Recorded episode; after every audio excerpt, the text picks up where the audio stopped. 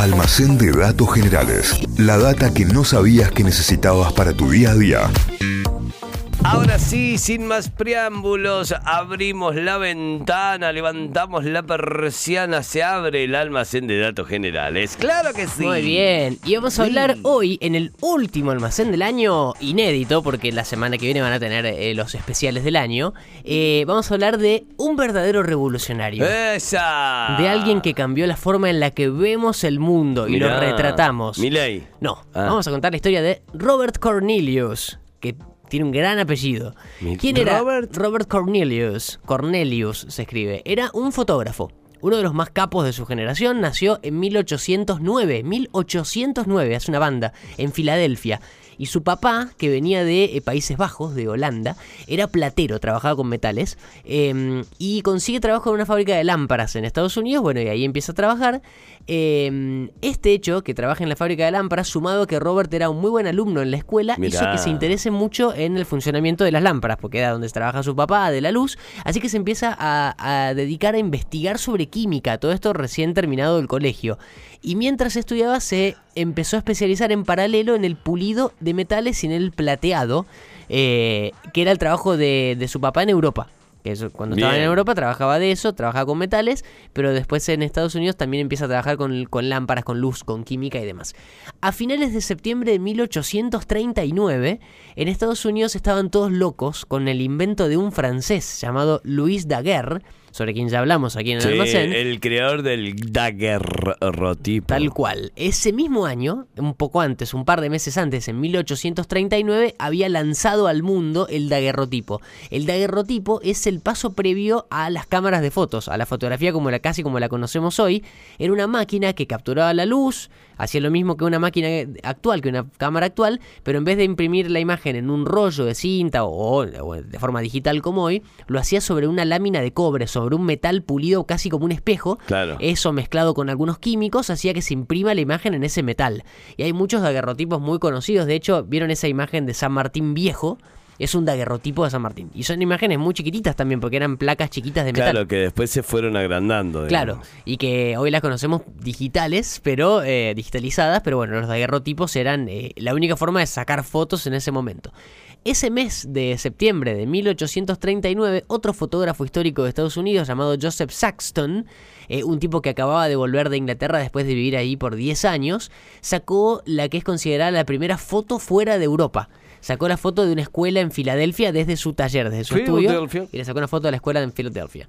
Eh, y después de que, de que este Joseph Saxton empiece a hacer esas primeras imágenes experimentales, empieza a necesitar de repente más insumos, todos los químicos para activar ese metal, para sacar la foto, la, la imagen, eh, químicos como hierro, mercurio, yodo.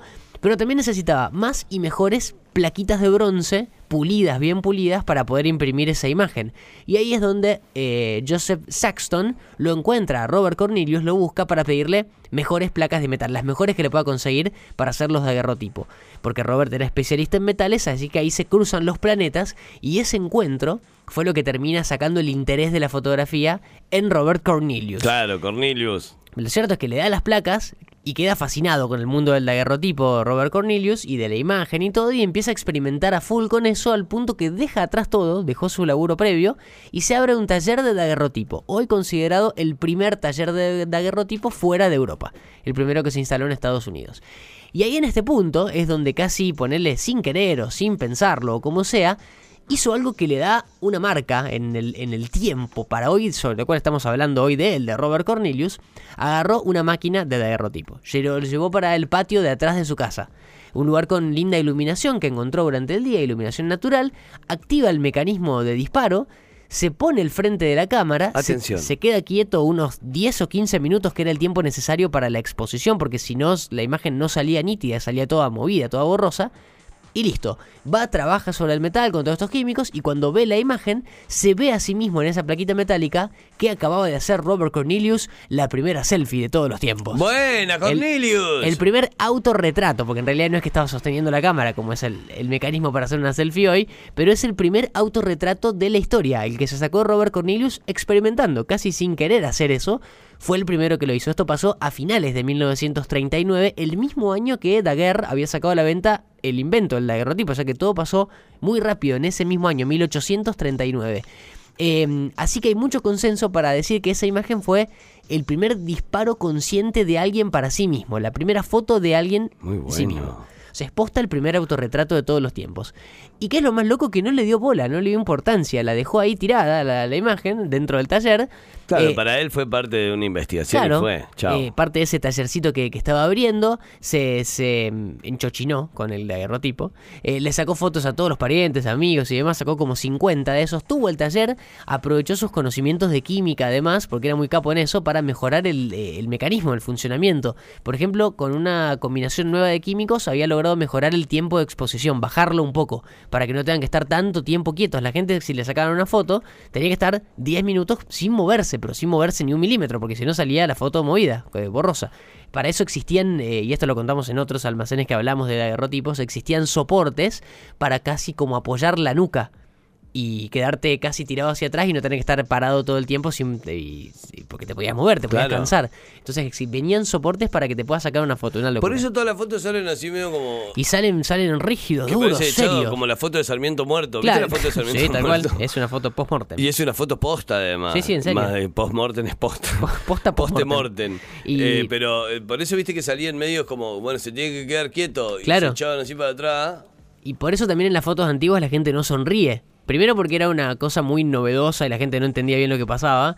Eh, era muy solemne todo y, y además tenían que mantener una sonrisa 10 minutos. Claro. Además no estaba no estaba el- la canción de 250 centavos que decía sonríe, sonríe, María- mañana será peor. Sonríe, sonríe, mañana será peor. Claro, no, no lo podían hacer en la No. época, así que por eso existían estas, est- estos soportes, la, gente salía con cara de culo en la foto. Sí, salía muy serio, como decía, dale, ¿cuándo se termina este martirio? Claro, así era el proceso para sacar las fotos en ese momento. Bueno, eh, Robert Cornelius hace este, este proceso para mejorarlas y demás.